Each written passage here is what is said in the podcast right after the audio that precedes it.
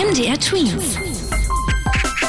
Dein 90 Sekunden Corona-Update. Fast jeder Vierte würde es gut finden, wenn die Corona-Impfung Pflicht wäre. Das ergab eine Forsa-Umfrage. Die Mehrheit aber, also drei Viertel der Bevölkerung, befürworten die aktuelle Regelung, dass die Impfung freiwillig ist. Immer wieder wird über eine mögliche Impfpflicht diskutiert, um die Pandemie einzudämmen. Die deutsche Regierung will diese Pflicht im Moment aber nicht.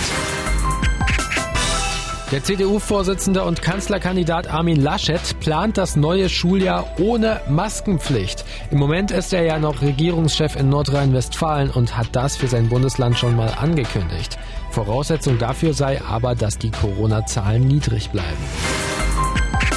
Gute Nachrichten gibt es aus drei Bundesländern, Rheinland-Pfalz, Saarland und Schleswig-Holstein.